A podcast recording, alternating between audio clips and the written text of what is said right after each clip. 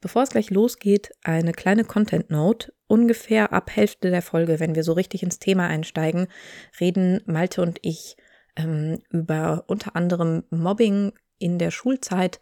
Das einfach kurz als Hinweis, wenn das ein Thema ist, das euch betrifft, dass ihr da achtsam mit dem Hören und mit euch umgehen könnt. Ähm, ansonsten aber viel Spaß.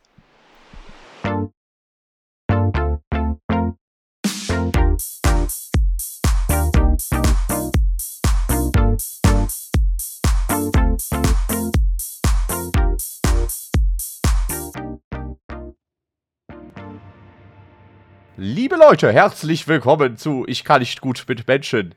Nummer 35, dem Podcast von Menschen für Menschen gegen Menschen mit meiner Wenigkeit, Malte Küppers und meiner herausragenden Kollegin Jule Weber. Das Na, bin ich. Das bist du. Guten Abend. Uiuiui. Ui.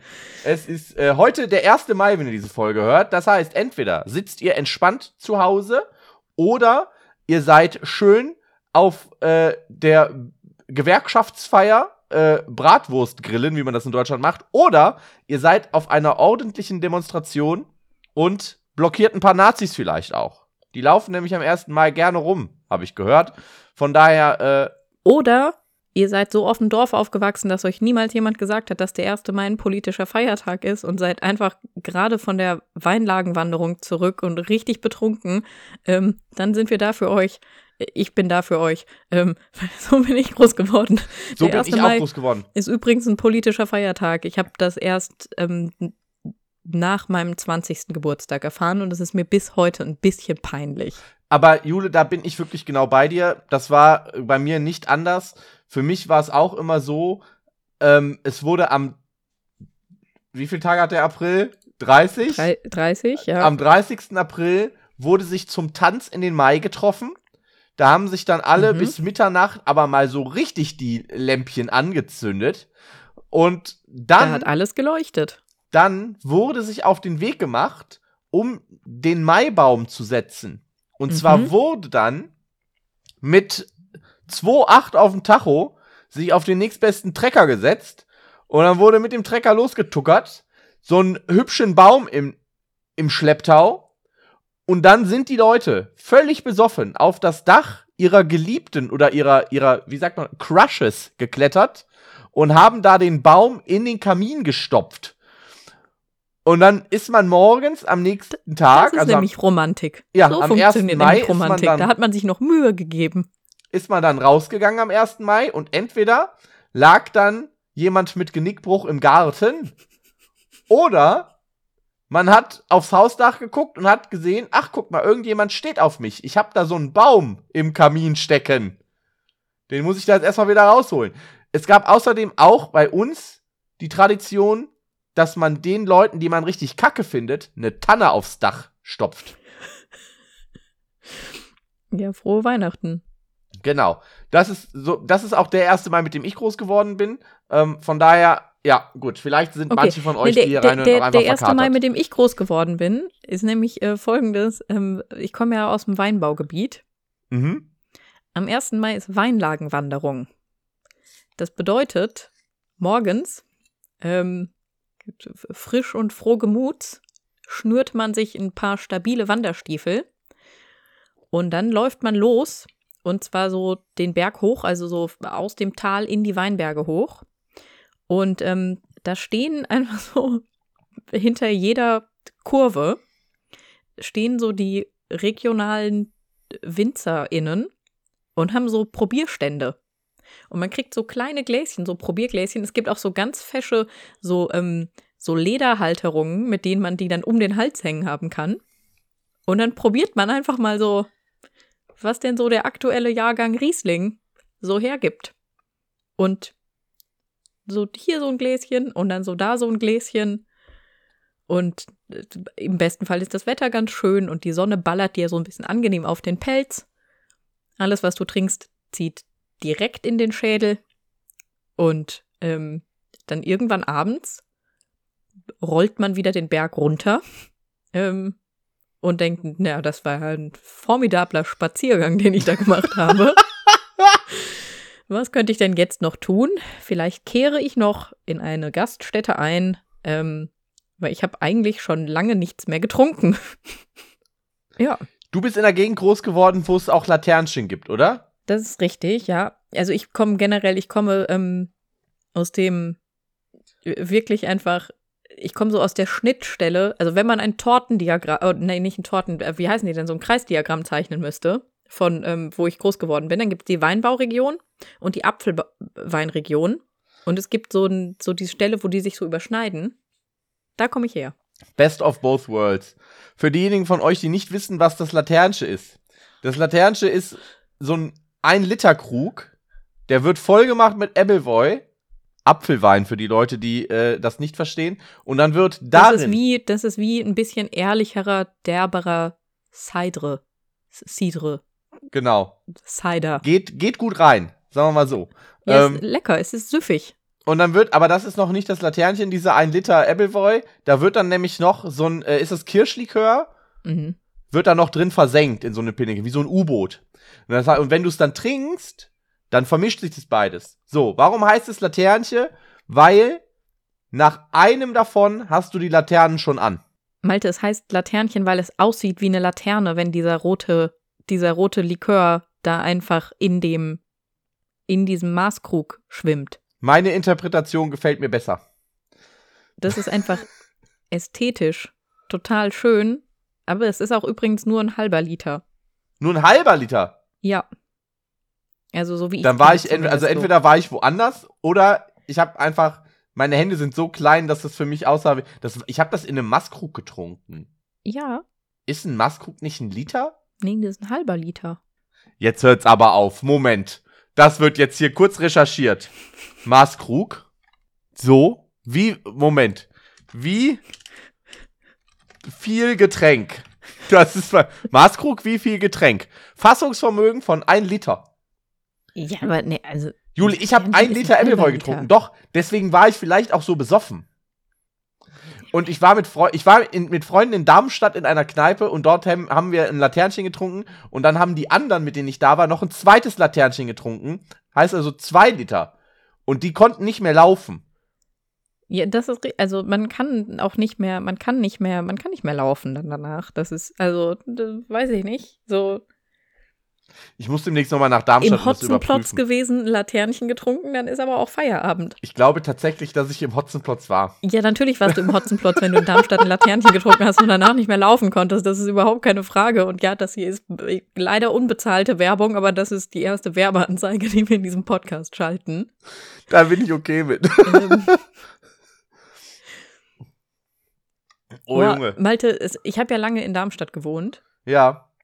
Ähm, und habe da ja gerade auch wieder dieses Schreibstipendium und so und komme da ja auch aus der Gegend und so. Also ich fühle mich der Stadt ja wirklich ähm, verbunden. Ähm, Malte, es gibt eine, es gibt eine Meme-Seite auf Instagram, die einfach Darmstadt-Memes macht. Ähm, die macht großartige Arbeit und die machen aber auch immer mal so in ihren Stories ähm, so Battle. Also irgendwie so, weiß ich nicht, Studiengänge in Darmstadt, Kneipen in Darmstadt, so, so Dingens. Und dann können die Leute mal abstimmen und am Ende gewinnt irgendjemand. Und jetzt haben sie das mit Persönlichkeiten aus Darmstadt gemacht. Und ähm, ich war einfach eine von den Persönlichkeiten, die da eingeschickt wurde. Und ich habe mich mega gefreut, weil ich gedacht habe, so, ja, hier jetzt, jetzt aber auf. Ähm, und dann habe ich halt einfach, also dann bin ich einfach richtig sang- und klanglos in der ersten Runde rausgeflogen. Ähm. Ja. Gegen wen? ähm, gegen Wilhelm Leuschner, einen Gewerkschafter, einen toten, einen toten alten weißen Mann. Aber Gewerkschafter ist ja an sich erstmal based. Ja, Gewerkschafter ist schon cool, aber es ist trotzdem, also es ist wirklich, also oh, gegen Wilhelm Leuschner. Ich meine, weißt du, da, da waren Leute mit dabei, irgendwie wie, weiß ich nicht, Luise Büchner, die Frauenrechtlerin, Einstein, das ist einfach eine berühmte Katze, in Darmstadt und weiß ich nicht, so eine Kult-Rewe-Kassiererin, gegen die ich hätte alles eingesehen. Das sind einfach alles, diese Menschen sind solche Hits. Und diese Katze auch. Diese Katze ist auch so ein menschlicher Hit. So. Aber Wilhelm Leuschner habe ich nicht, nee, das habe ich nicht gefühlt. Das ist einfach, ich bin, Ich bin schwer enttäuscht von dieser Stadt. Ich glaube, die Leute haben einfach nie bewusst gesehen, welche Leistung du im Hotzenplot so abgerissen hast. Als berühmte Darmstädterin. Offensichtlich, ja. Ja. Da ist der Haken. Da Wie viele Laternchen hat Wilhelm Leuschner getrunken? ich glaube, äh, wenn es Laternchen zu seiner Zeit gab, bestimmt einige, aber sonst äh, wahrscheinlich nicht. Ja. Ja. Korrekt. okay, ist das dein. Ist das, das ist mein Regelfall? Regelfall der Woche. Ja. So, ja, klar, natürlich ist er das. habe ich draufgeschaut auf die Abstimmung und ich habe natürlich für mich selbst gestimmt. So. Klar, habe ich. Ich habe auch für gestimmt. dich gestimmt. Ich habe das, du hast es ja geteilt in der Story. Ja, und ich meine, also ich bin nicht nur enttäuscht von ganz Darmstadt, sondern dann teile ich das auch noch in meiner Story. Malte. Hat ja. das Ruder nicht mehr rumgerissen. Nee. Das war traurig. Was war so dein Regelfall der Woche? Was war bei dir? Mein Regelfall der Woche, ähm, ich muss mal ganz kurz gucken, hatte ich irgendwas, was mich richtig wütend gemacht hat? Ah, also an sich hatte ich tatsächlich eine sehr, sehr schöne Woche, muss ich sagen. Ich, also meine, ich bin wirklich völlig äh, hin und weg, was, äh, was Ausnahmen aufzählen angeht. Aber ansonsten, ähm, ich war zweimal in der letzten Woche in Bielefeld. Das allein ist wirklich schon wirklich ein super GAU, bin ich ganz ehrlich. Bielefeld ist für mich wirklich der schlimmste Ausgangspunkt, weil, wenn man hier aus Duisburg nach Bielefeld losfährt zu einer Veranstaltung, fährt man immer zu einer Zeit los oder muss man losfahren, wo einfach alles voller Stau ist mit dem Zug kann ich da halt nicht hinfahren, weil sonst kommt man aus fucking Bielefeld halt nicht mehr vernünftig nach Duisburg zurück. Und das ist halt, nee, war immer kacke, da war ich richtig wütend. Aber der eigentliche, die eigentliche Ausnahme, ich war am Montag im Phantasialand. Äh, der, im Regelfall mhm. meine ich, Regelfall. Ich war im Phantasialand. Mhm. Und wir sind extra, ja, an einem Montag dahin gefahren. An einem Montag, an dem es geregnet hat wie Sau. Weil wir uns gedacht haben, ja geil, da braucht man nirgendwo anstehen. So, der Park war voll. Da war wirklich halb, also jetzt nicht so mega doll, dass man jetzt irgendwie anderthalb Stunden, aber halbe Stunde zum Teil anstehen. Das kann doch nicht euer Ernst sein. Und dann habe ich mir gedacht, okay, aber um mal ein bisschen hier gut laut zu kriegen, ich will mir Churros holen. Ich habe noch nie in meinem Leben Churros gegessen. Oh, wir sind so lecker, Malte. Ja, das hat, deswegen wollte ich mir welche holen. Und dann stand da, aber da stand immer eine Schlange, die sich um mehrere Ecken der Wege dort geschlängelt hat. Und da seid ihr eigentlich hier alle völlig bescheuert. Es regnet, warum seid ihr überhaupt hier? Geht nach Hause. Mann, war ich sauer. Ja, das kann ich verstehen. Dann nehme ich extra so, also, nee, hör mir auf. Ganz, ganz schlimm. Deswegen, äh, da habe ich jetzt, da, Phantasialand ist für mich eine riesen Enttäuschung. Was schön war, wirklich, als ich abends im Bett lag, bin ich wieder komplett Achterbahn gefahren. Das finde ich ja super. Wenn man so den Tag über auf Achterbahn war und dann legt man sich abends ins Bett und macht die Augen zu und dann denkt sich so, dass der Gleichgewichtssinn nochmal, hui, nochmal rauf und wieder runter. Super. Malte, weißt du, ähm, soll ich dir einen ganz tollen Trick verraten? Ja. Wenn man nicht Achterbahn fährt. Dann passiert es nicht, aber ich will ja, dass das aber passiert. Aber zwei Laternchen trinkt. Dann geht das. Oh. Dann kann man diesen Effekt haben, aber ohne dafür Achterbahn gefahren sein zu müssen. Ich als ähm, überzeugte Freizeitpark-Ablehnerin, nicht Gegnerin, ich bin nicht gegen Freizeitparks, ich lehne sie nur ab, für mich persönlich, ja. ähm, äh, kann das empfehlen.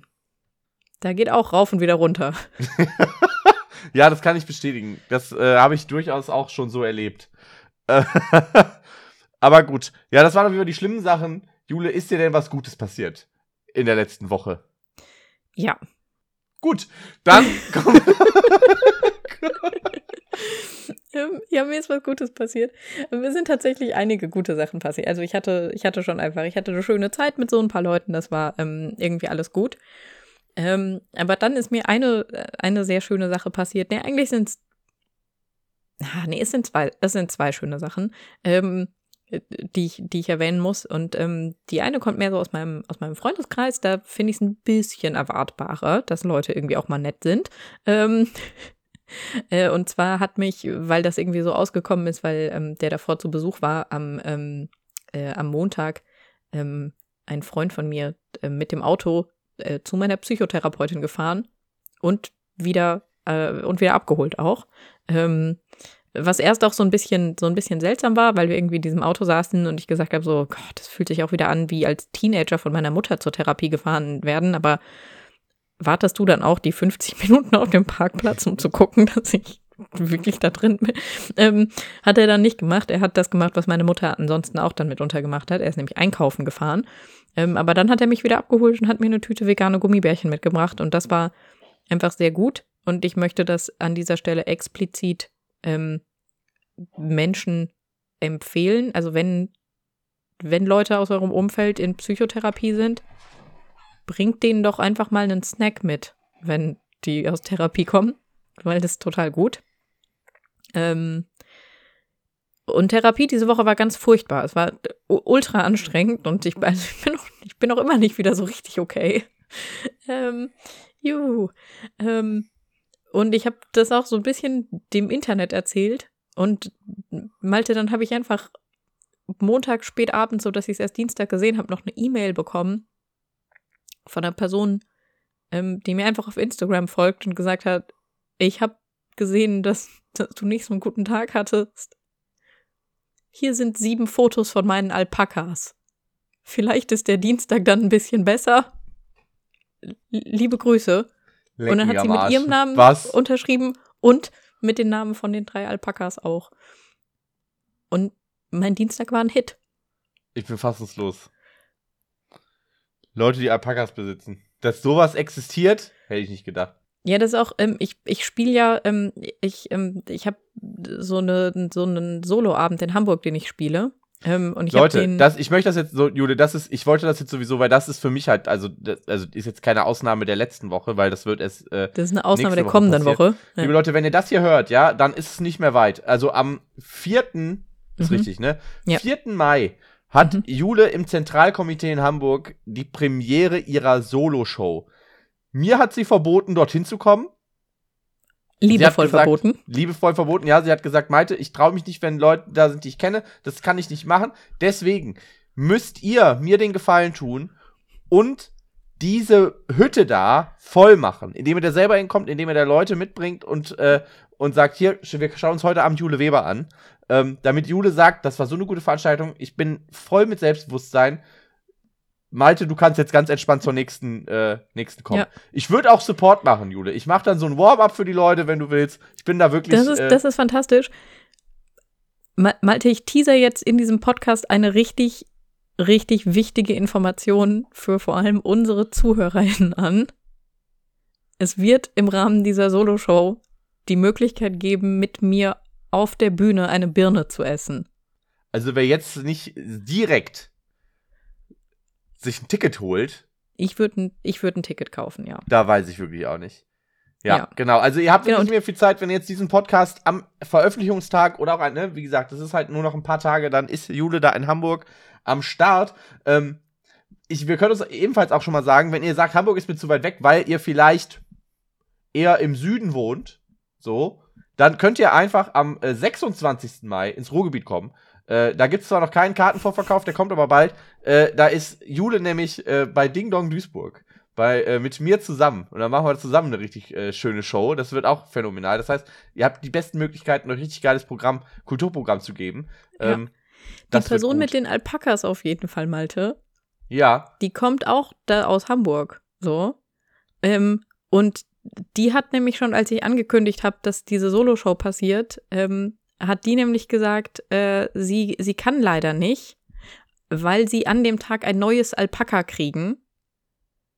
Und ich muss sagen, ich finde ja, ich finde, dass es der einzige Grund ist, nicht zu kommen.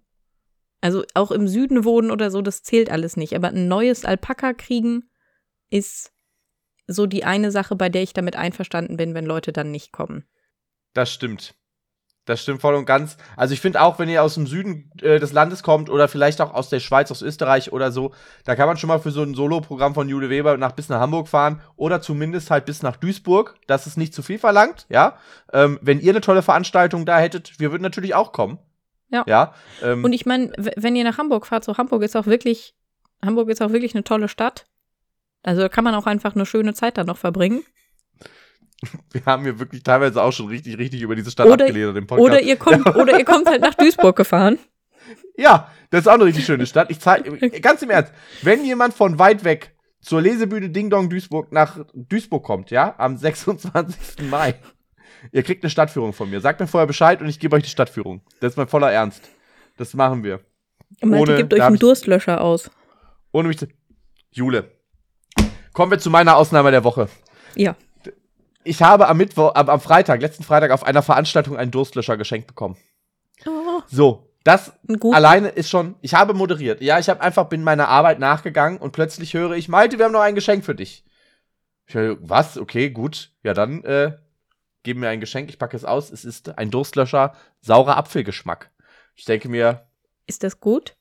Das ist, also ich muss sagen, es gibt ja zwei unterschiedliche saure Apfel, ja. Ähm, einmal den von einmal von Quickwit den sauren Apfel und dann vom Original Durstlöscher den sauren Apfel. Der vom Original Durstlöscher ist mein absoluter Lieblingsdurstlöscher. Den von Quickwit habe ich noch nicht getrunken, aber ich habe mich sehr gefreut und ich wollte ihn wegstellen und plötzlich dann aus Publikum, du musst den jetzt auch trinken. So, ja gut, habe ich gemacht, habe mhm. äh, dann auf der Bühne einen Schluck genommen und dann wollt, dann brüllt das Publikum los, sie wollten ein Rating haben.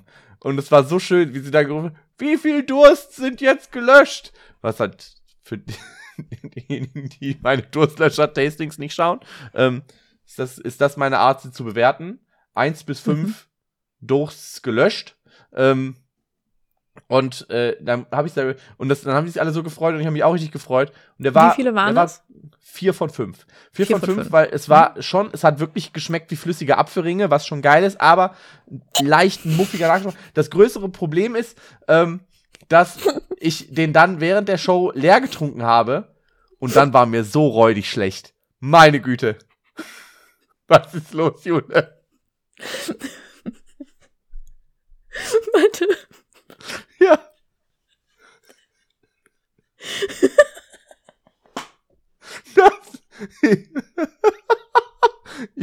Jule Weber ist gerade kaputt gegangen. Liebe Leute, ich. Und das Ding, ich weiß nicht warum. Du hast gesagt, das, du hast gesagt, das schmeckt wie flüssige Apfelringe und ich hätte versehentlich fast ein bisschen aufs Mikrofon gebrochen und ich glaube, das ist man, ich glaube, man hört es in der Aufnahme. Und du musst es vielleicht rausschneiden. Auf gar keinen Fall. Also, wenn man das hört, dann, dann, dann lass ich es auf jeden Fall. Magst du keine Apfel? Ist ja wieder viel zu süß, ne? Dann, und nee, zu sauer glaub, Apfel, auch. Die Apfelringe, Apfelringe sind grundsätzlich schon okay, aber die Vorstellung, dass das flüssig ist, ist so ein bisschen. Also ich finde auch Gummibärchen grundsätzlich komplett okay, aber ähm, warum. Flüssige warum, Gummibärchen da jetzt auf. Ja, und so schmecken halt einfach super viele Energy Drinks. Die schmecken halt einfach ja, wie flüssige stimmt. Gummibärchen, die jemand versucht hat zu fermentieren. Und das ist, das ist so ja. illegal. Ähm, und das ich werde das, also wenn ihr das nächste Die Vorstellung Mal aus Apfelringen ein Getränk zu machen, ist einfach so immens widerwärtig in meiner Vorstellung. dass ich wirklich einfach ich habe ja auch im Kühlschrank für das nächste kriege. Für den nächsten Dreh habe ich bei mir im Kühlschrank schon den Durstlöscher saurer Pfirsich stehen. Der schmeckt wahrscheinlich wie Pfirsichringe. Wenn der Videodreh beginnt, ich sag dir Bescheid, Jule, dann kommst du einfach vorbei, kannst, dann drehst du von mir aus auch noch ein paar, oder was du willst. Oder, also was das Mindeste ist halt, dass wir dieses Durstlöscher-Tasting dann zusammen machen. Dann trinke ich es und dann nimmst du auch einen Schluck. Ja, und dann, das sind die Outtakes vom Video. Leute, wenn ihr das sehen wollt, wie Jude Weber Durstlöscher sauer Pfirsich trinkt, äh, schreibt's uns gerne. Ähm, gerne auch, das ist vielleicht, da kann man direkt darauf hinweisen, man kann mittlerweile bei Spotify, das ist sogar schon ein bisschen länger möglich, aber mir ist jetzt aufgefallen, in den Folgen selbst auf Spotify einen Kommentar schreiben. Mhm. Und dann, wenn dann andere diese Folge öffnen, dann können sie lesen, was dazu geschrieben wurde. Und das machen auch schon ein paar Leute immer mal wieder. Und das ist super schön, diese Nachrichten da zu lesen. Das ist halt auch super, super zugänglich ist, kann man super drauf zugreifen. Das heißt, äh, wenn euch das zu stressig ist, uns irgendwie auf Instagram eine DM zu schreiben oder sonst irgendwas, äh, oder ihr schon bewertet habt vor allem, ne? wenn ihr den Podcast schon bewertet habt, ähm, dann ist das eine Möglichkeit, da noch mal weiter so ein bisschen den Algorithmus äh, anzutreiben auf Spotify. Mhm. Von daher ähm, macht das sehr gerne. Äh, wir, wir, freuen uns da immer super drüber. Da, da sind echt, echt liebe Nachrichten zugekommen bisher schon bei den letzten Folgen. Und Oh, Vielleicht ja, war ich das doch gar nicht bewusst. Weil mir war es wirklich sehr lange nicht bewusst. Dass, ich habe dir das, ich hab dir das neulich noch geschrieben, weil mein Mitbewohner gesagt hat, dass wir, dass wir da auch mal so personalisierte Fragen reinstellen können, weil wir da auch andere Fragen reinstellen können. Genau, man kann da auch Umfragen reinballern genau. und so. Das, das ist, ich stelle für diese Folge die Umfrage rein, ob Jule Weber mit mir zusammen Durstlöscher saurer Pfirsich trinken soll. So, und dann müssen wir uns dem Willen des Volkes beugen. Na gut. ja! es wird großartig. Na gut. So, aber das war auf jeden Fall, das war meine Ausnahme. Ich habe ein Durstlöscher geschenkt bekommen. Was ich auch noch sagen kann, äh, ich war am Samstag in Bremen auf äh, einem Poetry Slam. Ähm, das an sich war schon eine schöne Veranstaltung, aber dann war ich jetzt ja noch mal in Bielefeld auf einer Veranstaltung, saß dann nach der Veranstaltung auf der Bühne mit meinen Büchern. Dann kam eine Person, die schon in Bremen war und dann mhm. sich da noch mal ein Buch von mir holen wollte und meinte, das hat mich so gefreut, dass du jetzt noch mal hier warst. Und dann wollte sie auch noch ein Foto mit mir machen. Das war, war ich ja völlig überfordert, bin ich ehrlich, aber ich glaube, ich habe mir das nicht anmerken lassen. Und das war wirklich, das hat mich auch sehr gefreut. Das war ganz, ganz lieb. Das war, mhm. ich weiß gar nicht, das, das war jetzt, glaube ich, nicht das erste Mal, dass jemand ein Foto mit mir wollte, aber sonst waren es immer, waren es dann immer irgendwie Schulklassen, die, glaube ich, dann irgendwie, keine Ahnung, warum, was die mit den Fotos gemacht haben, bin ich mir nicht ganz sicher. aber das war, das war wirklich lieb. Ah. Gut. Voll schön. Okay, ich habe mich Aus auch wieder beruhigt, glaube ich. Ja, glaube ich auch. Das ist sehr gut. Ähm, mhm. Weil harter Cut. Jetzt auf jeden Fall. Ähm, du hast ja gerade schon, du hast ja gerade schon gesagt, äh, ein bisschen erzählt von deiner Therapiesitzung äh, letzten Montag äh, und dem Posting, das du dazu rausgeknüppelt hast. Ähm, und wir haben uns einfach gedacht, dass wir da heute mal ein bisschen drüber quatschen nochmal, weil als du dein Posting äh, online gestellt hast, habe ich mir nämlich direkt schon gedacht, oder ich glaube, es war vor allem auch eine Story, die du dazu gepostet hast, äh, kurz vorher, äh, habe ich mir schon gedacht, ah, oh, da habe ich tatsächlich eine Geschichte zu, die vielleicht ganz, äh, ganz spannend ist da auch. Und deswegen ja. können wir das genau, vielleicht nochmal generell allgemeiner erzählen. Aber vielleicht möchtest du ja erstmal kurz äh, nochmal zusammenfassen, was da der, was der Anlass äh, deines Postings war, was, was äh, sozusagen die Schwierigkeit in dieser Therapiesitzung war, was dich da so äh, beschäftigt hat im Nachhinein. Für ja, die, war eigentlich eher, was haben. mich im Nachhinein beschäftigt hat. Ähm, und gar nicht so sehr das, was in der Therapiesitzung war. Das würde zu tief reingehen. Oh Gott, oh Gott, da gehen wir nicht hin. Da, mm, mm, mm. Okay. Ähm, Links abbiegen, gehen, bitte. Gehen wir nicht dahin. Ähm, ganz, ganz schnell. Rückwärtsgang, wieder raus da.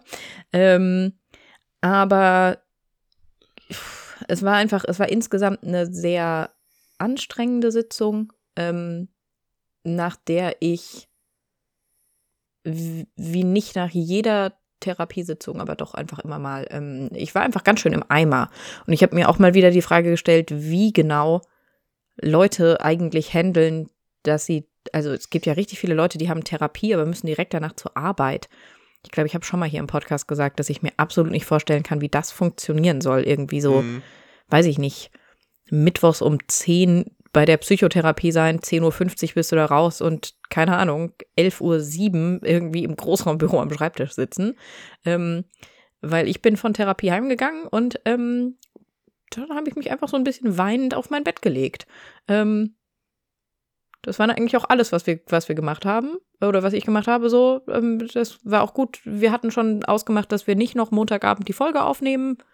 Ja. Ich habe gedacht, wir lassen das, weil du im Phantasialand bist und bestimmt noch ein bisschen, ähm, weiß ich nicht, Achterbahn fühls abends haben musst. Aber ähm, oh, ich hatte auch die Achterbahn fühls. Die ging hoch und runter. Die kleiner Looping. Ähm, sonst was. Und es hat mich wirklich einfach mehrere. Oh, da ist der Hund im Hintergrund. Jemand kommt nach Hause. Ähm, ähm, das bringt mich aus dem Konzept. Ähm, mir ging nicht so gut. Mir, mir ging wirklich ja. nicht so gut. ähm, das, ähm, und ich habe wirklich gemerkt, einfach so, also einfach die Hälfte von meinem Montag war einfach unbrauchbar, weil mich 50 Minuten Reden über meine Gefühle und Dinge, die in meinem Leben passiert sind, so dermaßen weggeklatscht hat, dass halt einfach nichts mehr ging. Und ähm, dann lag ich so rum und habe mich auch nicht zum ersten Mal in meinem Leben gefragt, ähm, wie eigentlich die Menschen ihren Montagnachmittag verbringen, wegen denen ich in Therapie bin. Ähm, was natürlich sehr verkürzt gesagt ist, weil ich nicht einfach nur verschiedene Menschen dafür blamen wollen würde, dass ich in Therapie bin, dann bin ich schon auch, da bin ich schon auch selbstverantwortlich für an manchen Stellen. Ähm, ich bin schon auch einfach aus mir heraus nicht so gut mit mir selbst. Aber es lässt sich nicht bestreiten, dass es einfach ähm, diverse Menschen in meinem Leben gibt, die auf unterschiedlichen Ebenen scheiße zu mir waren. Und das mit zum Teil so schwerwiegenden Folgen, dass ich heute noch in Therapie darüber reden muss. Ähm, und eben weil es aber auch um sehr unterschiedliche Situationen geht, äh, habe ich auch so, naja, unterschiedlich Gedanken dazu, wie bewusst diesen Menschen das eigentlich ist. Ähm, und das ist ein Gedanke, der mich manchmal ganz schön umtreibt. Einfach dass ich denke, so wie absurd ist es eigentlich, also wie viel Lebenszeit habe ich schon darauf verwendet, bewusst verwendet und nicht verschwendet, so, weil es sehr gut, dass ich das mache, aber wie viel habe ich schon irgendwo gesessen und über, über sowas geredet und über sowas nachgedacht und diese Situationen irgendwie nochmal und nochmal und nochmal im Kopf abgespielt. Und ich gehe davon aus, dass, dass diese Menschen das nicht gemacht haben auch da in gewisse Reflexionsprozesse und so reinzugehen. Und das, ähm, boah, da kann ich auch nicht so gut mit. Bist du irgendwann im Laufe deines Lebens, nachdem die Schulzeit vorbei war, nochmal, oder, oder auch, muss jetzt ja gar nicht nur Schulzeit bezogen sein, sondern vielleicht so generell, ähm, bist du irgendwann später nochmal auf eine dieser Personen getroffen? Also hast du die im Prinzip irgendwann Jahre später nochmal gesehen? Wenn ja, ja okay, wie, wie ging es dir damit? Wie, war, wie lief die Situation ab, wenn du äh, erzählen möchtest? Ähm, es, Ga also war das irgendwie eine, eine, große Situation oder war es eher nur so, dass sie irgendwie am Ende der Straße gesehen und äh, Nee, also es nicht? gab mehrere Situationen. Ähm, also zum einen gab es wirklich auch noch mal irgendwie ähm, so eine sehr einschneidende Situation, nach Ende meiner Schulzeit, also jetzt so, ne, das ist jetzt natürlich so das Themengebiet, in dem es irgendwie so um, also Mobbing in der Schulzeit geht, das war ein Riesenthema bei mir. Ähm, mhm. Unangenehme Jahre. Ähm, und ähm, also da gab es zum einen nochmal eine Situation, in der sich das eigentlich einfach, ähm, naja, weitergeführt hat, aber nachdem die Schulzeit schon eine Weile rum war. Ähm, und in erster Linie gab es aber halt auch so Situationen von irgendwie so ähm, auf dem Stadtfest in der Kleinstadt. Also meine Eltern wohnen da ja immer noch, das heißt, ich bin da auch immer noch manchmal. Ähm, und das heißt, ich habe zum einen Situationen immer noch mal gehabt, dass ich irgendwie jemanden aus meiner Schulzeit irgendwie in der dort so in der Fußgängerzone gesehen habe oder so, aber auch so Situationen von auf dem Stadtfest ähm, bin dann irgendwie ich mit meinen Eltern, aber dann ist auch irgendwie eine ehemalige Mitschülerin mit ihren Eltern und es ist so ein kurzer Moment von so, ah, hey, guck, da ist Familie X, mit deren Kind du zur Schule gegangen bist. Und dann ist ähm, alles unangenehm, weil auch irgendwie kurz so erwartet wird, dass man so, ah, was machst du jetzt eigentlich Smalltalk führt? Aber ich möchte überhaupt keinen Smalltalk führen. Ja, verständlich. Und auch einfach, ich habe auch, ich habe auch, ähm, Entschuldigung, mir fällt gerade auch auf, ähm, so, also es sind gar, ja, ja. gar nicht nur MitschülerInnen. Manchmal bin ich auch einfach dort und sehe Lehrkräfte aus meiner Schulzeit. Und ähm, da, da sind schon auch so einige Nasen dabei, bei denen ich ähm, auch jetzt mit fast 30 einfach sofort den Impuls habe, mich hinter dem nächsten Baum zu verstecken, weil ähm, gar, gar kein Bock drauf. Ich finde krass, dass ich glaube, manchen Lehrkräften, weil das sind Geschichten, die ich sehr, sehr häufig einfach höre, gar nicht so bewusst zu sein scheint, was für einen bleibenden Eindruck sowohl ins, also natürlich auch ins Positive, aber sehr häufig auch ins Negative sie einfach bei Jugendlichen halt haben können. So dass halt wirklich da lang anhaltende äh, Antipathien bis hin zu, äh, ja, bis hin zu wirklich, wirklich psychischen äh, Knicksen irgendwie, äh, oder, oder groß, ne, ne, Schädigungen auch einfach vorhanden sein können. Mhm. Wegen irgendwelchen Aktionen, was auch immer, die äh, von der Lehrkraft oder Aussagen, die von der Lehrkraft getätigt wurde. Und wenn es halt nur ist, zum falschen oder für die Lehrkraft vielleicht richtigen Zeitpunkt mal eine 6 reinzudrücken oder sonst irgendwas, ähm, ohne das vernünftig aufzufangen. Das finde ich schon heftig. Also, das, ich, manchmal habe ich so ein bisschen das Gefühl, dass das äh, diesen, den, den Lehrkräften diese Verantwortung, die sie da auch tragen und die, diese Auswirkungen, die sie haben können, gar nicht so richtig vermittelt werden irgendwie. Voll, und das geht ja in beide Richtungen. Also ich kenne so viele Leute, die irgendwie auch heute noch viele Jahre nach der Schulzeit zum Teil eben auch sehr positiv sagen und irgendwie, äh, also irgendwie sagen so, boah, es gab diesen einen Lehrer und wie der mit uns umgegangen ist oder was der mir in diesem einen Gespräch gesagt hat, das hat mich total geprägt und was verändert bei mir.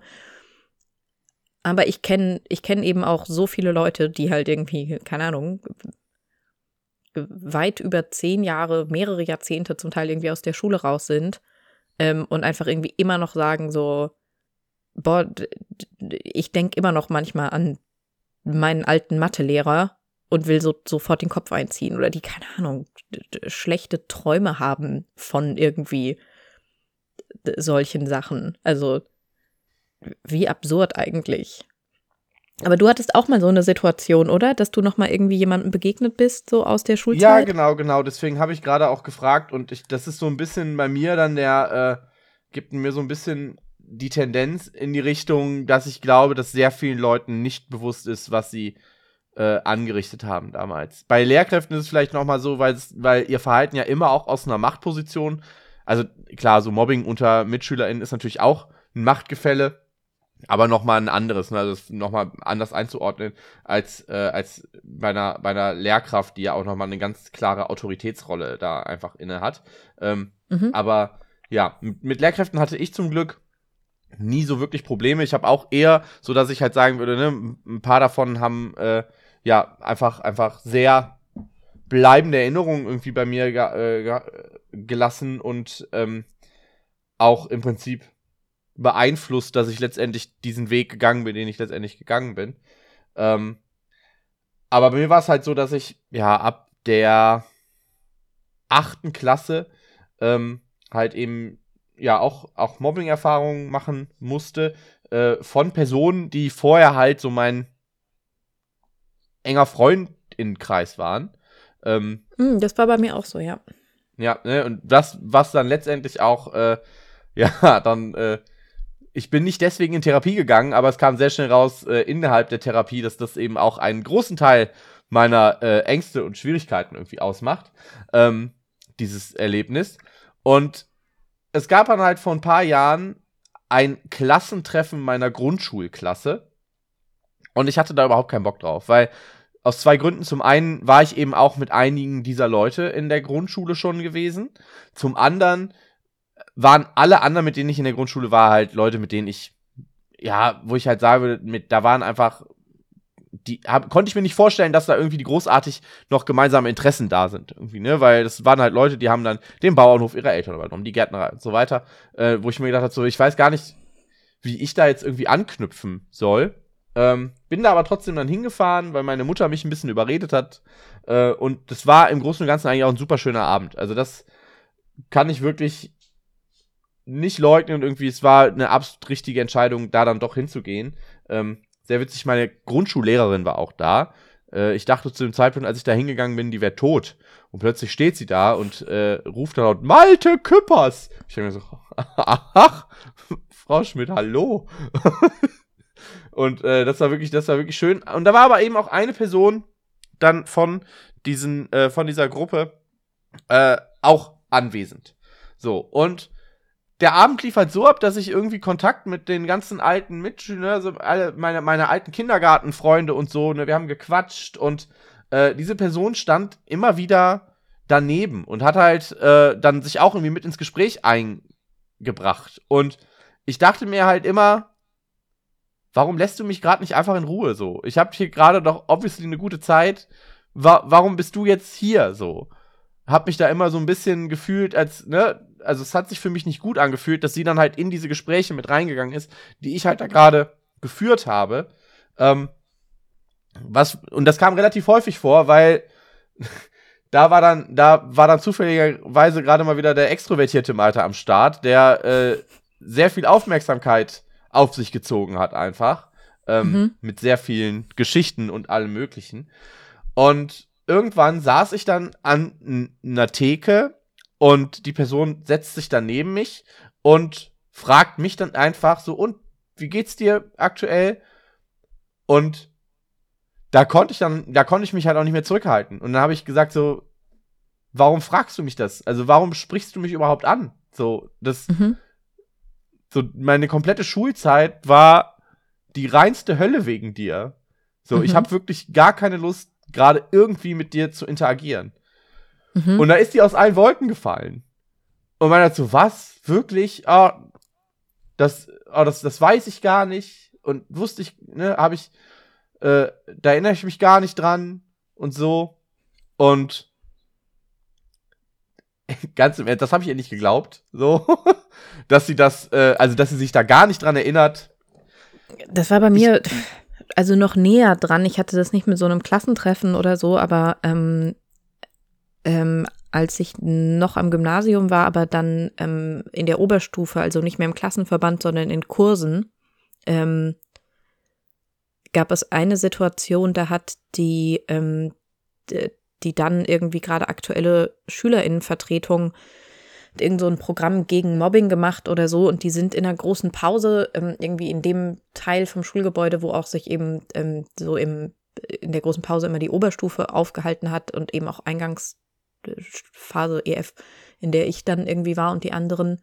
Ähm, und die sind da rumgegangen, haben einfach Umfragen gemacht unter den SchülerInnen ähm, und haben gefragt, wie das war, als wir noch im Klassenverband waren, ob es bei uns in der Klasse ein Problem mit Mobbing gab. Zu irgendeinem Zeitpunkt. Und ich stand einfach in dieser Pausenhalle und da waren überall Leute, mit denen ich halt in der, also im Klassenverband gewesen war und haben einfach diesen SV-Leuten ins Gesicht gesagt, nee, bei uns war immer alles harmonisch. Und also, ähm, ich stand halt so zwischendrin und war so, ah, weiß ich nicht. Das, das Infoblatt, auf dem das stand, habe ich gar nicht bekommen. Ähm, irgendwie, also ist cool, dass es für euch alle immer harmonisch war. Ähm, für mich nicht. Ich habe mich enorm unwohl gefühlt mit der ganzen Situation. Und das ist aber auch eben genau das Spannende, also wo ich eben finde, dieser Gedanke von, was machen diese Menschen, wegen denen ich in Therapie bin, der ist eben, der ist für mich so weit gefasst, weil natürlich, und also es gab dann auch so ein bisschen Gespräche in irgendwie Nachrichten auf diesen Post, den ich dazu geschrieben habe und in der Kommentarspalte, wo dann schon einige Leute gesagt haben, dass es schon Menschen gibt, bei denen sie sich sicher sind oder bei denen sie auch wissen, dass die dann auch irgendwie in Therapie gegangen sind. Und es gibt natürlich sehr große, einschneidende Taten, die im Leben passieren können, ähm, die so klar als problematisch benannt und erkennbar sind, dass ich mir sicher bin, dass es auch bei der Gegenseite irgendeinen Effekt gegeben haben wird. Ähm, mhm. Oder das sogar vielleicht auch irgendwie weiß.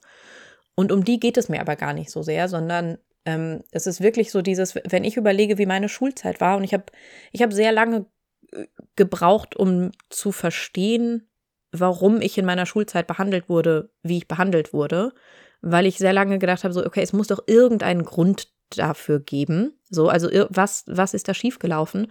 Und inzwischen mit so ein bisschen Abstand und ähm, einfach Wissen, das ich heute über mich habe, realisiere ich halt, dass diese anderen Kinder ähm, genauso wie ich auch in einer sehr normativen Gesellschaft so sozialisiert wurden, in der ihnen beigebracht wurde, alles, was anders ist, ist erstmal irgendwie schlecht und das wollen wir nicht in unserer Mitte haben. Ähm, und das ist ein gesamtgesellschaftliches Problem meiner Meinung nach. Ich schaue da inzwischen drauf, irgendwie als ähm, geoutet queere Person, ähm, als irgendwie auch ähm, ähm, diagnostiziert nicht neurotypische Person und bin so, ja, klar, so ich war, ich war anders als die anderen Kids auf dem Schulhof. Und das, das erkenne ich jetzt und das entschuldigt nicht, wie sich mir gegenüber zum Teil verhalten wurde oder ähm, rechtfertigt das irgendwie, so in, in keinster Weise, aber ich kann, ähm, ich kann inzwischen erkennen, warum es an manchen Stellen so gekommen ist, wie es gekommen ist. Und das kann ich aber erkennen, weil ich über Jahre hinweg in Psychotherapie war und Dinge über mich verstanden habe und Dinge über die Gesellschaft und über zwischenmenschliches Verhalten verstanden habe. Ähm, und ne, ich kann jetzt in der Podcastaufnahme sitzen und kann irgendwie sagen, ähm, ich habe realisiert, dass sich die anderen Leute mir gegenüber so und so verhalten haben, weil dies und das.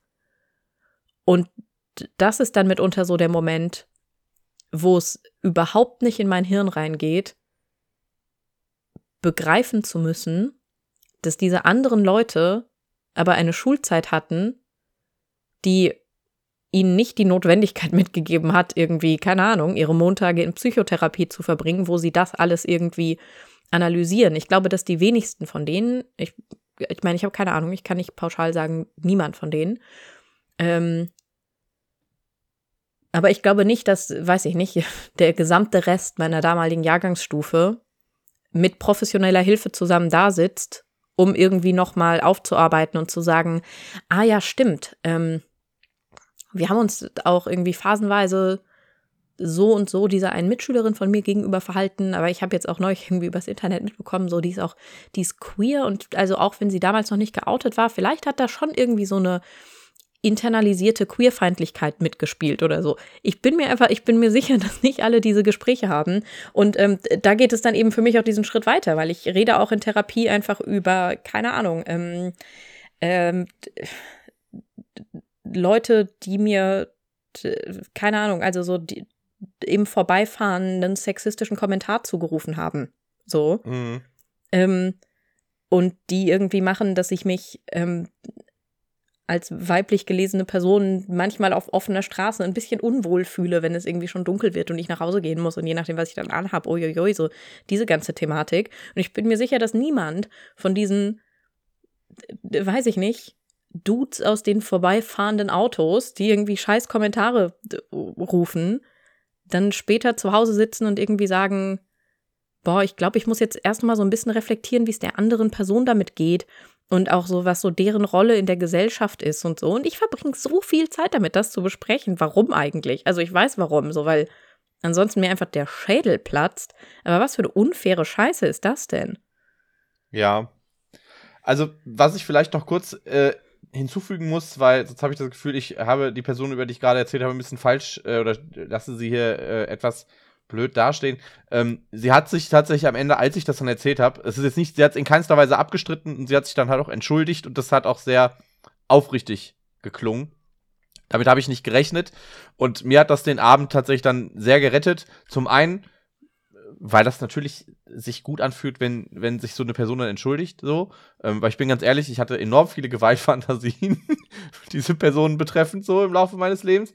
Und zum anderen, habe ich mich aber auch gut gefühlt, weil ich mich halt getraut habe, das anzusprechen. Ne? Also das wusste ich vorher ja auch nie, ob ich mich, ob ich den Mut aufbringen kann, das zu thematisieren, so eine tiefe Verletzung zu thematisieren.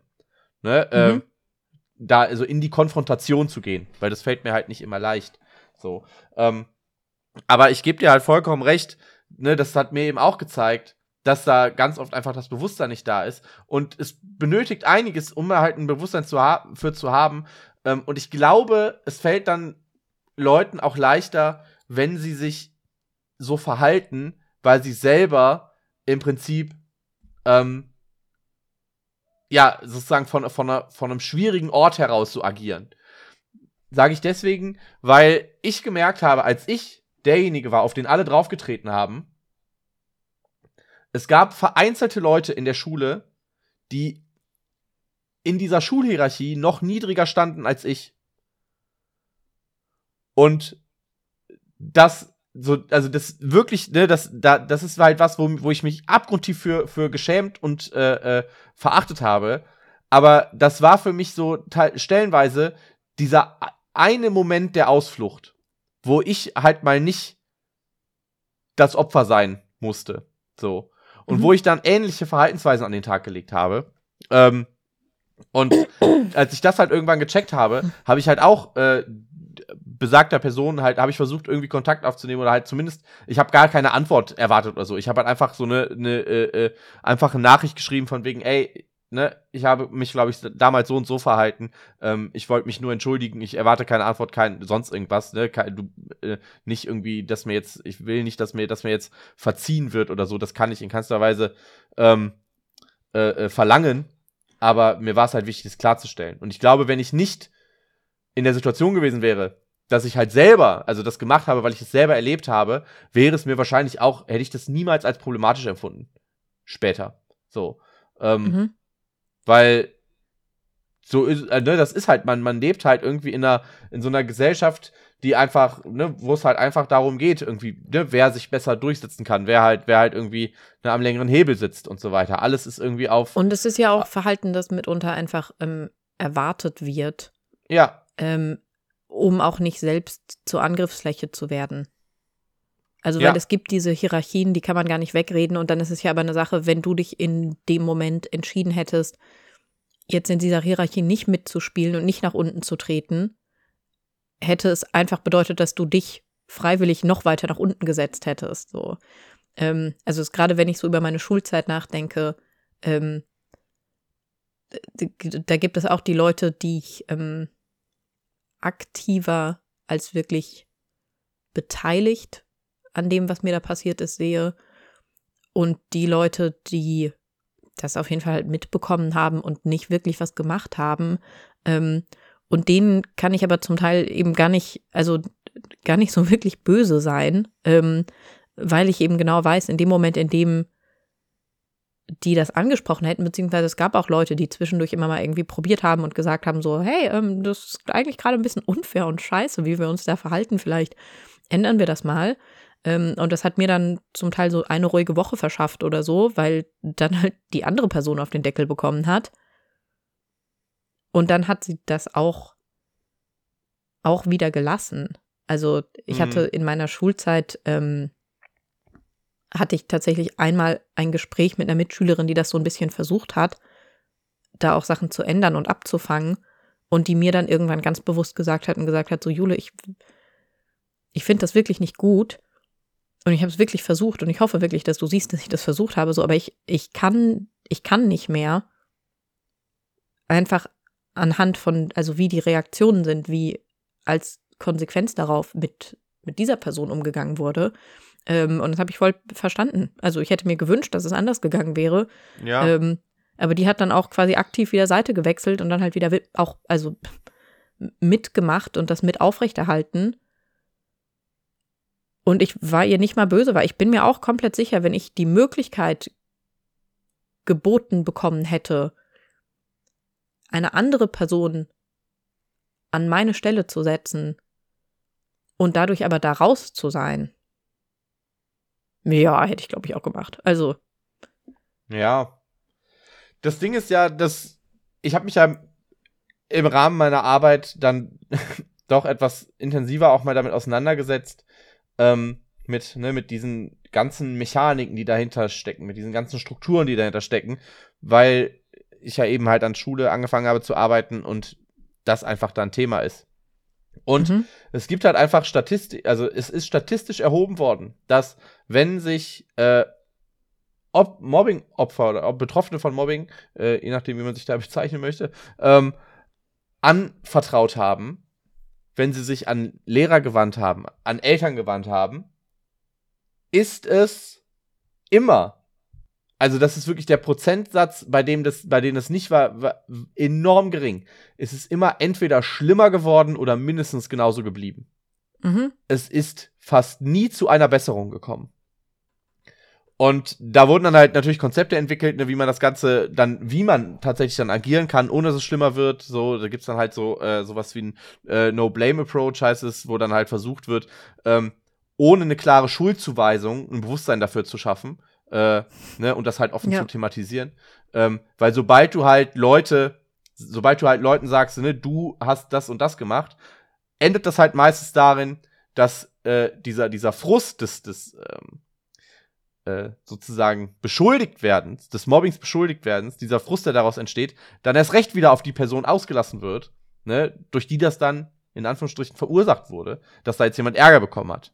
Ne? Und ähm, das ist halt, das ist so ein heftiger Teufelskreis. Und was da auch noch hinzukam, war, das ist, weil du gerade gesagt hast, ne, irgendwie, warum dir das passiert ist, dass es keine, wirklich keine, äh, wirklich nachweisbare Statistik gibt, die sagen könnte, ne, wer eher in dieses Muster reinfällt. So, ne, weil es halt, weil es wirklich in gewissem Maße absolut willkürlich ist. Da reicht wirklich einfach ein blöder Zufall und du bist dann die auserkorene Person, die ja. über Jahre hinweg runtergebuttert wird, so. Und das macht das so frustrierend und so schwierig, weil es ist halt wirklich so, weil, weil das halt auch in, in Leuten, die halt, die das mitbekommen. Und also ganz im Ernst, wenn eine Lehrkraft sagt, äh, in meiner Klasse gibt's kein Mobbing, dann ist es, dann ist diese Lehrkraft ein arrogantes Stück Scheiße, wirklich. Äh, und ein ignorantes Stück Scheiße. Das muss ich wirklich so sagen, weil das kriegt man mit. Es ist unmöglich, das nicht mitzubekommen, wenn man das nicht, wenn man das nicht, nicht bewusst ignoriert. So. Ja. Ähm, aber trotzdem verstehe ich diese Hilflosigkeit auch aus einer Lehrkraftposition oder generell. Ja, aber die ist ne, ja, so das ist ja zum Teil dann auch absurd, also wie, wie doll mhm. das irgendwie so ist. Also das sind auch Gespräche, die ich irgendwie im Nachgang dann auch irgendwie mit ähm, meinen Eltern zum Beispiel hatte, ähm, dass nachdem, also als das wirklich dann irgendwann so rauskam und publik wurde und so, ähm, dass dann auch irgendwie Lehrkräfte zu meinen Eltern gesagt haben, so, ja, ich meine, also natürlich haben wir das mitbekommen, dass das irgendwie nicht dass das alles irgendwie nicht in Ordnung lief oder also, dass da irgendwie Sachen auffällig waren. Ähm, und dann aber auch irgendwie gesagt haben, ja, aber haben wir auch mal gedacht, so, das müssen die Kinder einfach unter sich ausmachen. Ja, es klappt ja immer ja. ganz gut. ja. Ja, ja, das, ja. Ähm, ja, nee, genau, also das ist ja, das ist total absurd, aber ich finde das wirklich so, also bei diesem Gedanken von, wie, also wie gehen die anderen Menschen damit um, habe ich echt immer das Gefühl, muss man echt noch mal so ein bisschen differenzieren und also dieses Mobbing-Thema, das jetzt irgendwie, weiß ich nicht, in unserem Gespräch da recht zentral geworden ist, ähm, ist genau so ein Thema, bei dem ich das eben irgendwie sehe, ähm, weil ich aber auch das Gefühl habe, dass es nicht so diesen diesen klar zu benennenden Bruch gibt. Also es haben auch so ein paar Leute im Internet mhm. irgendwie geschrieben, so dann so von wirklich irgendwie sehr problematischen Situationen innerhalb der eigenen Familie oder so, wo aber immer auch so ein viel klarerer Bruch oder ein viel klarer kommunizierter Konflikt irgendwie dann auch ähm, offen lag. Aber wirklich so diese, ja, also zum, zum einen diese Schuldynamik und wirklich auch so diese ganzen, diese ganzen kleinen Situationen, die im Einzelnen vielleicht noch gar nicht mal so übertrieben schlimm sind, aber sich irgendwie so aufstauen. Also ich denke dabei auch irgendwie immer viel an so ähm, die Leute, die mir mit sehr harten Vorurteilen ähm, begegnet sind, im Bezug irgendwie darauf, dass ich ja so jung Mutter geworden bin und so. Es gab einfach mega viele Leute, die sich mhm. Wie richtige Scheiß-Arschlöcher mir gegenüber verhalten haben, weil sie mich einfach so heftig mit Vorurteilen diesbezüglich konfrontiert haben und mir jegliche Kompetenz und Selbstständigkeit abgesprochen haben. Und ähm, auch jetzt so klar irgendwie als, ähm, als offen queere Person begegnet mir irgendwie an manchen Stellen halt einfach ähm, Homofeindlichkeit und irgendwie Leute, die da irgendwie scheiß Kommentare machen und so und so, auch so diese ganzen Kleinigkeiten, die wirklich so, weiß ich nicht, eine Person, die einen scheiß Kommentar irgendwie dazu reindrückt, dass ich ähm, nicht so aussehe, als könnte ich eine kompetente Mutter sein. Ja, so what, das geht irgendwie schon, aber so, sobald das so systematisch und so strukturell wird, finde ich, also genau, ich habe eigentlich, ich habe das Gefühl, es ist für mich viel mehr ein Thema, bei dem es um so strukturelles und systematisches geht, weil ich auch mhm. Ausgrenzung in der Schule und Mobbing und so als was systematisches, was strukturelles, das sich halt über längere Zeit es, und so ja. zieht. Ähm, also weil ich glaube, wenn in der Schule irgendwie sowas passiert wie weiß ich nicht, in einer Situation einfach eine richtig eskalative Schlägerei oder so, dann wird auch der anderen daran verwickelten Person irgendwie klar sein, dass es dieses große Ereignis in der Schulzeit gab. Aber so diese ganzen, diese ganzen Kleinigkeiten, so, ich glaube, so viele Leute erinnern sich nicht dran, so, hey, irgendwie waren wir jeden Tag da und haben jeden Tag mindestens drei kleine verletzende Kommentare in Richtung dieser einen Person gemacht, aber die eine Person erinnert sich halt an jeden einzelnen davon. Ja. ich glaube, das war auch, ist auch gut, dass du das auch noch mal ein bisschen dann weitergeführt hast, ne, sozusagen aus der Schule raus, weil das ist ja wirklich, das passiert ja einfach im Alltag immer wieder. Und das reicht ja auch wirklich, wenn dann eine Person dich vielleicht auch einfach so aus einer schlechten Laune heraus einfach im Alltag anpöbelt oder was auch immer, ne, dir da ja. einfach dann irgendwie noch was, was mitgibt, einen Satz mitgibt, der dich dann, also mich, mich, ich spreche mal ganz, also die Erfahrung habe ich auch gemacht, mich dann wirklich noch mehrere Tage beschäftigt. So, der mich die komplette Nacht wach hält, wo ich nicht schlafen kann, irgendwie, weil ich die ganze Zeit in meinem Kopf dann auch durchspiele, wie hätte ich, hätte ich mich anders verhalten sollen? So, wie mhm. hätte ich mich anders verhalten können? Wäre es gut gewesen, wenn ich dieser Person einfach auf die Schnauze gehauen hätte?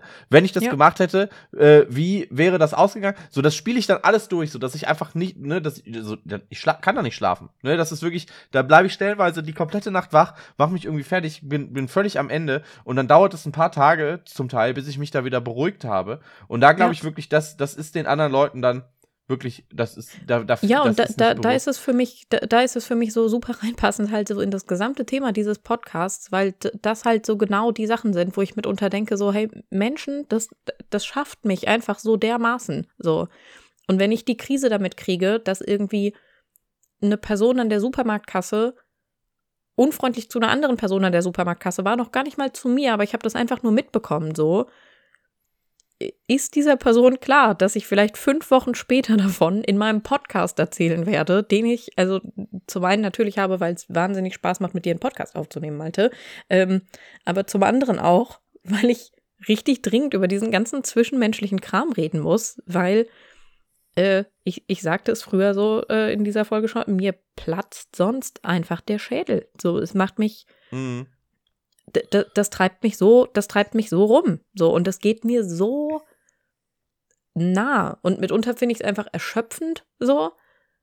Aber mitunter finde ich es auch wirklich einfach richtig belastend. So, vor allem wirklich, wenn Menschen so rücksichtslos und gemein sind. Und auch das sind dann so Themen, also wo ich zum Teil so denke, so habe ich gerade wirklich 15 Minuten meiner hart verdienten Psychotherapiezeit, weil es ist so schwer, einen Therapieplatz zu kriegen und ich habe so viele Dinge, über die ich da reden muss, so. Aber dann verwende ich schon wieder 15 Minuten darauf, einfach nur darüber zu reden, dass jemand in der U-Bahn enorm unfreundlich war und mich das so aus der Bahn geworfen hat, dass ich meine Verabredung später am Tag abgesagt habe, weil ich dann irgendwie rausgehen nicht mehr gut geschafft habe. Und das sind alles drastische Reaktionen und also das, ich, es hat schon einen Grund, dass ich Therapie mache. Ähm, aber. Ja, ich bin, da, aber das vielleicht, das ist nämlich auch der Punkt. Ich bin dann auch immer super erstaunt, bisschen fast schon neidisch auf Leute, die sowas erleben und das einfach abhaken können. Und sagen, ja, da war halt ein Arschloch. So, zack, fertig. Und sich dann, und ich denke mir so, boah, ey, das, ich, mich wird das jetzt wieder Stunden beschäftigen, was hier gerade passiert ist. Und niemand, ja, das, also es hilft mir immer sehr, tatsächlich, was, was mir sehr hilft, ist, wenn ich solche Situationen nicht alleine erlebe. Wenn, ähm, mhm. ne, sobald da Leute dabei sind, kann ich die viel leichter, kann ich die viel leichter abhaken, weil da einfach dann direkt ein Austausch möglich ist und dann, und dann kann ich tatsächlich äh, dann auch die Reaktion der anderen so ein bisschen die färbt dann auf mich ab, weißt du, wenn ich merke, die sind da ruhig geblieben oder ne, die, die, für die ist das gar kein großes Thema, dann kann ich es auch viel leichter abhaken, als wenn ich alleine mhm. in so einer Situation bin. So. Ähm, und da bin ja. ich immer super, super erstaunt, dass Leute das einfach können. So und sagen, ja, ist halt passiert. ja. Oh, ja, ist super, super viel, super gro groß eigentlich. Es ist wirklich schwer, hier ja. irgendwie einen äh, Schlusspunkt Könnten zu finden. Oder 50 Folgen das, zu machen, vermutlich, ja. ja. Ähm, das, aber ja, ich hoffe, also ich hoffe einfach, dass vielleicht so ein paar Leute dann äh, hier vielleicht mitnehmen können, so dass sie sich, dass so, dass so bestimmte Gefühlslagen in solchen Situationen, dass man damit vielleicht nicht alleine ist. Mir hat das sehr geholfen, also mir hilft das einfach sehr, irgendwie dann, dann auch äh, sozusagen von dir zu hören, dass, äh, dass ähm, ich nicht der Einzige bin, den sowas so langfristig aus der Bahn werfen kann, wenn so eine Kleinigkeit äh, in Anführungsstrichen ja. äh, passiert. Das war ähm, wirklich auch der Effekt, den ich sehr mochte, auch an diesem Post, den ich dann dazu geschrieben habe. Oder also erstmal an, ich habe das als Story gepostet und habe so viele Rückmeldungen auf die Story bekommen, dass ich beschlossen habe, einen Post draus zu machen und auch auf den Poster nochmal so viele Rückmeldungen bekommen. Und zu merken, dass das eben also kein Gedanke ist, mit dem ich alleine bin und dass eine Offenheit mit diesen Gedanken, sei es irgendwie so in den sozialen Netzwerken oder eben auch hier im Podcast und so, einfach das beim Menschen anstoßen kann, dieses Gefühl von, ich bin damit nicht alleine und dass es eben auch keine Frage ist von so, oh, habe ich einfach noch nicht genug Therapie gemacht und es nicht genug verarbeitet und bin nicht genug darüber hinweg und ich muss da einfach noch mehr machen. So, nö, das ist auch einfach dieses, mitunter vielleicht dieses Gefühl bleibt von, das ist ganz schön unfair, wie viel Arbeit ich dazu jetzt noch habe gerade.